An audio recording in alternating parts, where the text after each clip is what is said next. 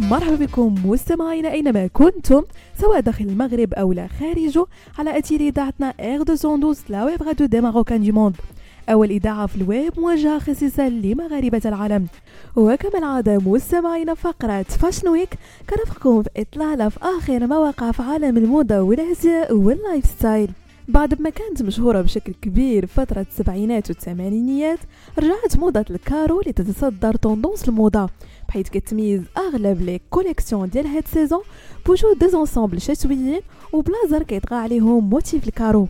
وباش تكوني حتى نتي سيدتي مواكبة لآخر ترندات وما كتفلتي حتى look كيقدر يبرز الأناقة ديالك كنقترح عليك مجموعة من تنسيقات ال blazer ال carreaux الخريفية وبأسلوب دور الأزياء العالمية. اولا blazer ال carreaux من إيميليا ويكستد إذا كنت من عشاق ال oversize والقصير فكنصحك بالموديل الرائع من ماركة إيميليا ويكستد كيجيب découpes في اليدين والعنق وبثوب. كاشمير ناعم كيتميز بألوانه الخريفية الهادئة.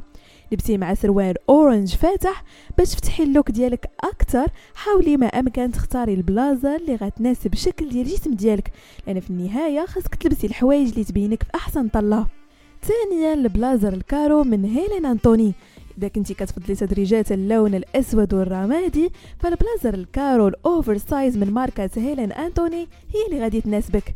كيجيب خط رفيع رمادي فاتح ومزين بأزرار عند الخصر باللون الذهبي.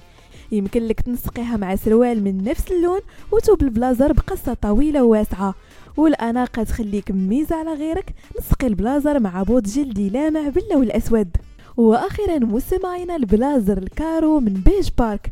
هذا الموديل من ال blazer ال carreaux من بيج بارك يجيب ألوان خريفية مخلطة بين البيج والقهوي نسقيه مع سروال تاي أوت باللون الرمادي الفاتح أو الاسود ولبسي معاه chemise noire باش تعطي المزيد من الهدوء في الجزء الأعلى من الإطلالة وباش ترسي الطبعات الكبيرة بالأسود والعسلي في البلازر.